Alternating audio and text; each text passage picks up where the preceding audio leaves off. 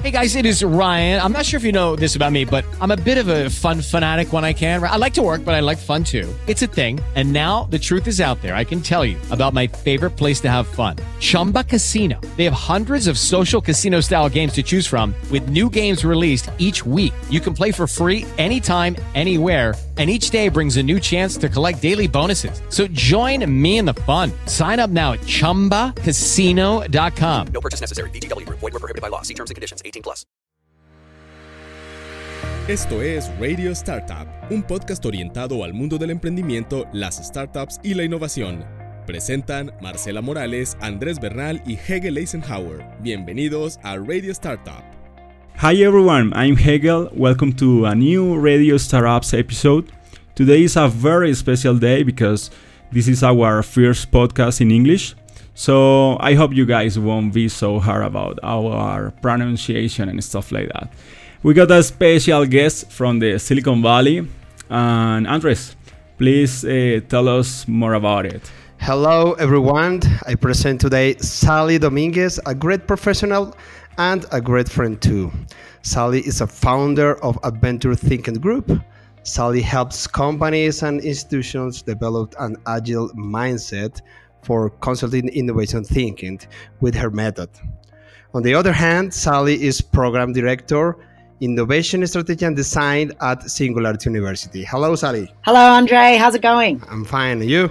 I am fantastic, thank you. Sally, how are you? Thank you for coming. I'm awesome, thanks, Miguel. Sally, we know you are from Australia, but right now you are in the Silicon Valley. Tell us more about who is Sally Dominguez, your background. Tell us more about it. Well, um, as a human, I'm a massive optimist, basically. Um, as a professional, I'm, I'm an architect, uh, I'm a product designer. But most of all, I think of myself as an educator. So basically, my um, I want my legacy to be that I inspire optimism and creative thinking in as many people as possible. So basically, uh, the person I am, apart from a mom and a skier, is uh, I, am someone who wants to share with the world that everybody has creative potential and everybody should be feeling optimistic about the path ahead and not worrying about the immediate future. Sally, why did you decide to come to Silicon Valley? You know, originally in 2008, I decided to come out here with my family just for two years because we wanted to ski more. And we were like, oh, well, we could move to San Francisco. And I had a product that had just won a lot of awards a rainwater harvesting tank called Rainwater Hog. And so we thought, we'll come out, we'll make a business, we'll live the American dream, and we'll ski a lot. Um, but it didn't actually work out that way um, because the recession meant that we went broke. Uh, we didn't see a lot because there was no snow, there was a drought. Um, but instead, I, I just realized how optimistic and how encouraging the California mindset, and particularly Silicon Valley. Silicon Valley is full of unicorns like me. You know, Silicon Valley is full of people who are trying brand new things, taking huge risks, and it's full of other people who say, hell yeah, you can do it. This is fantastic. So it's so much more encouraging than Australia that once I came here and felt that energy and excitement, I had to stay. Okay, great. Sally, we met you uh, two years ago at Stanford University yes. in your amazing workshop called Adventure Thinking Strategy. Please, Sally, tell us more about this workshop and your method. Yeah, so adventurous thinking came about um, when the Board of Studies in Australia, which is all the secondary school students, teenagers, and their teachers, uh, wanted me to explain to them my thinking process around the designs I'd done. You know, and I realized whereas most thinking processes are linear, I'm a swirly thinker. And a lot of the innovators that I meet and a lot of the inventors that I work with are also swirly thinkers. And I thought, what does swirly thinking look like? If you want to think like a consistently innovative brain, that kind of means that you're walking around the problem and you're poking it from all these different angles, this idea of multiple intelligences. So I developed these five lenses that basically, if you look at a problem through each of these lenses, gives you really diverse perspective on a problem. So it gives you better meaning, better understanding, and a ton of new options you wouldn't have normally come up with. That's basically adventurous thinking. It's basically sharing how to think like a consistently innovative person by taking five diverse perspectives. I remember the the one lens is the black space. Uh, it's very very interesting uh, this uh, point of view. Please tell me more. Negative space. Yeah. So so so there are five lenses. There's there's negative space, um, which is a graphic design based lens. Um, the others are sideways, which is classic design thinking, backwards, which is sustainability thinking, rethinking, which is really useful. It used to be my most unfavorite lens, but it's the best now, and parkour, which is disruptive. But negative space is a graphic premise, really, and an architectural one where you basically find the focus in a situation and then you look at everything around it. So you remove the main focus and you look only at context. And what you try and do is add value and find missed opportunity. You know, so so it's not just physical space, it's also hugely emotional space. So so when you know when you call a call center and you have someone on the phone and you finish talking to them and they say, "Is there anything else I can help you with?" That's an example of someone taking negative space. They're making sure that when you get off the call, you have said, no, there's nothing else you can help me with. I'm happy. So they're taking that moment, it's like a micro interaction, to make sure that you end happy. And that's because the old call centers didn't used to ask that. They used to rush you off the line. And so their consumers were unhappy with the quality of the call. So by just saying, oh, they're unhappy, there's some space there we can fill. What can we do with that section of space to make it better? The end of the call is now always is there anything else we can help you with? So this is the idea of like taking something that exists and looking at the immediate context and working out how to add value and make that experience better. Amazing. Sally, speaking of Silicon Valley, what do you think why this area, this place differs from the rest of the world? it, it is a mindset. What do you think is the secret of Silicon Valley? I think uh, nowadays there's a lot of Silicon Valley theater which means people people masquerading as the mindset, but there are still so many people practicing the mindset and I think there's two really important components. The first is optimism. It's massive encouragement to try something new and dangerous. And by dangerous I mean take a business risk, try a new business system. So I do think that disruption is encouraged there more than really any other place I've known. But the other equally important part of the mindset is permission to fail. And Silicon Valley startups talk about having a sandbox, right, where they play and they fail. The, the permission to fail is such an important piece because you can encourage innovation, but if you're using your classic ROI business model, you need a return on investment.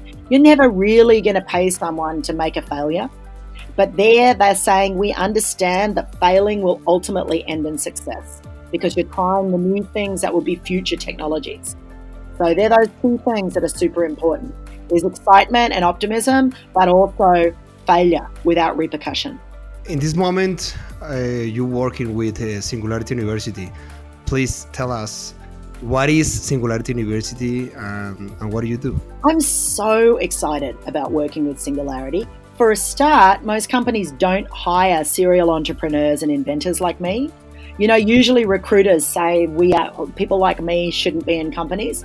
But Singularity is comprised of a bunch of people just like me. And Singularity is all about the meeting of artificial intelligence and human ingenuity.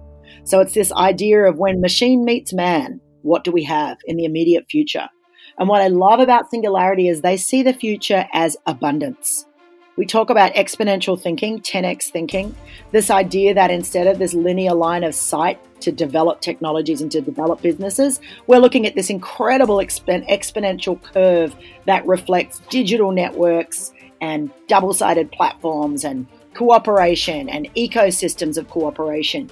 And for me, when I met uh, Singularity University people, I realized that if I really wanted to make as many people as possible feel as optimistic as possible about their ability to be a part of this future, then Singularity had the outreach and Singularity gives me this incredible platform to travel around the world and share adventurous thinking and optimism with as many people as possible. So it's perfect for me. Sally, what do you think about the discussion related with the jobs that some people say will disappear uh, with these disruptive technologies that you are talking about? What's your opinion about this? It's really interesting actually because through Singularity, I've got the opportunity to hear our faculty speak, and they are at the really, really pointy end of robotics and artificial intelligence and you know, augmented reality, so digital biology. So I'm hearing about a lot of really, really recent developments. And I will say that um, to begin with, I was really scared, particularly by artificial intelligence. From what I was hearing, I was looking at how quickly machine learning progresses and how quickly it can beat a human. And my immediate thought was, well, what happens to us? Because if you get something that smart, at some point it will turn on its maker. You know, I just, I think a lot of people feel that way. But working with Singularity, it becomes increasingly clear that we need human ingenuity. We need human creativity. And I believe that these technologies are going to take away the boring parts of our job, the mundane, repeatable parts, and they're going to allow us to do much more fulfilling work, perhaps less time working, but more meaningful work. And I do believe that they're going to bring abundance to way more people in the world. I think it will redistribute the sort of the good living that only a small percentage of the world currently enjoys. I think with these new progressive technologies, we're going to see more people in more countries be happier and be more fulfilled. Okay, great. And you are the innovation director. Yes. No, the in Singularity. What is this? What do you do exactly in in San Francisco, Latin America, Europe, Asia? You know, you know, Singularity is letting me do exactly what I love doing and not do what I hate doing. So, so what I'm not good at is organizing things and logistics and you know like like organizing and so what I am good at. Andre knows this. What I am good at is coming up with exercises that activate people's mindset. And so at Singularity, what I do is so, for instance, I've just finished with a client who wanted to explore diversity and inclusion, how to make a more inclusive workplace. And that's a really, really prickly thing to try and do. It's really hard, and no one's really succeeded at it. Um, and so through that, I developed several exercises that um, help people put themselves into the shoes of people that weren't them, helped people understand how their network might be excluding people. So basically, as the innovation director for these programs, I look at what the problem is and then I come up with quick exercises that help the people in that program to actively feel the difference in their thinking. Um, so it's a lot about activated learning and about helping people step outside their expertise and feel comfortable in a mental area of bearable discomfort. All right. Uh, Sally, uh, what kind of advices you will give to an entrepreneur who is planning to start a business right now? I mean, what kind of trends they should follow? What kind of business will be the best for the future? Well, what I think is really interesting right now is the silos of business are blurring. And no longer do you go, I'm going to specialize in this one thing because the future and the immediate future in businesses is about understanding adjacent opportunities. It's about networking, and it's about not only a digital network but a human network. So I believe like the for the exponential mindset that you need to go into business right now to deal with this exponential change we're experiencing. It's no longer linear. It's no longer your classic return on investment stuff, right? You have to. Um, Spotify says it really well. Spotify says trust beats control. So you have to have a network of trusted people. You have to have adjacent companies, adjacent individuals, and relationships that are going to help you take whatever it is you want to do and spread it further. And ideally, it'll be something that can be somehow digitized so that you can take advantage of the social digitized networks that are really changing the way people think. Oh, great. And in this context, uh, what do you think about Latam, Latin America people and, and countries, and, and the connected with, with the with this with this future that you that you tell us? I think that the mindset that I find specifically in Colombians and Brazilians, they're the ones that mostly come to my workshop. So my experiences with Colombians and mainly Brazilians are um, the perfect social mindset and the perfect sort of openness and collaborative uh, mindset and culture for this change. I think that the South American mindset is fantastic. I have found um, particularly Colombians and Brazilians, to be incredibly collaborative at my workshops, collaborative in their second language, even. And I think that this open mindset and this enthusiasm is exactly what you need. It's exactly what you need for the future right now is a mindset that allows you to communicate and work with people you've met for five seconds, right? To build relationships really quickly. And I think there are some cultures that are too reserved to take advantage for that and who will have to work harder. And maybe Americans are one of them, mainstream America, right? But I think that the general social mindset, along with the enthusiasm and the zest for life that you get in South and Central America, is perfect for the future. It's the mindset everybody wants. Sally, do you think that problems like poverty or corruption can be solved with exponential technologies? Yeah, I do. I, I particularly, I think we're moving from um, a leadership that's based with knowledge. Now that knowledge is shared by everybody, anyone can go online and they can find knowledge. They can find fake news. Um, so no longer can you say that knowledge is power. I believe that we're now up to radical candor and that trust is power. And if people are completely transparent, the new type of leadership is transparency. And if we have transparency and we have this huge population of people with access to knowledge who respect those people who are honest and transparent, then there's less and less place for corruption. Because as knowledge becomes accessible to everybody, you can't hide behind walls. You can't hide behind secret transactions. You know, we have blockchain, we have cryptocurrency, we have all these ways now through exponential technologies to ensure that the powerful few don't get to keep their power. And I think that this access to knowledge and this new reliance on trust is really a much more democratic way um, to have a world living. Um, and as far as poverty goes, I do believe that these exponential technologies are going to bring food, they're going to bring water, they're going to bring abundance to more people because they're going to change the way we work and they're going to change the way we think about other people and ourselves. We're going to start valuing these relationships across countries. We're going to start valuing the people that don't have food and understanding what they're bringing to the table. And I think it's going to be a better place. Talking about that very famous I don't know, slogan to make the world a better place. Do you think that Silicon Valley is thinking to fix the problems for America? And what about the, the countries in Latin America, in Africa, and the rest of the world? Well, if you look at the political leadership of America, I don't think they're helping anyone at all. But if you look at uh, Silicon Valley and Americans in general, what I think is unusual is they seem more interested in helping people in Africa or in other remote countries than they are in helping their own citizens. I think um, a lot of the attention goes overseas in terms of um, social enterprise and in terms of not for profits. And I actually think that poverty levels in America are in a shameful state, a terrible state. As an Australian, I struggle to see uh, Americans next to their fellow citizens, the fellow with such a disparity between have and have not. I mean, I'm from a country with a way smaller population, and our safety net and our security net is so much better. And in America, uh, people are in massive poverty and people have no education, you know, within this country. So I think Silicon Valley looks to other countries more than they look to themselves.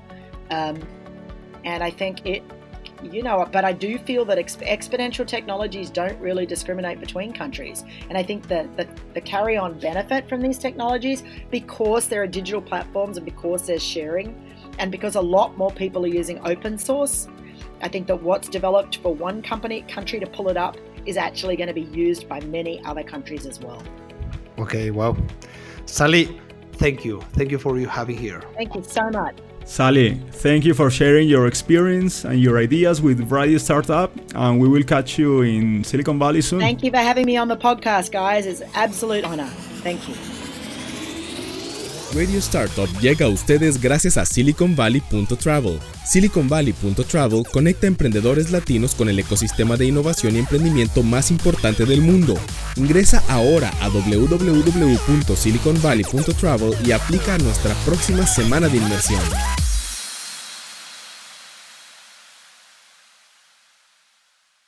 It is Ryan here, and I have a question for you. What do you do when you win? Like, are you a fist pumper? A woohooer, a hand clapper, a high fiver. I kind of like the high five, but if you want to hone in on those winning moves, check out Chumba Casino. At chumbacasino.com, choose from hundreds of social casino style games for your chance to redeem serious cash prizes. There are new game releases weekly, plus free daily bonuses. So don't wait. Start having the most fun ever at chumbacasino.com. No purchase necessary. Group. Void were prohibited by law. See terms and conditions. 18 plus.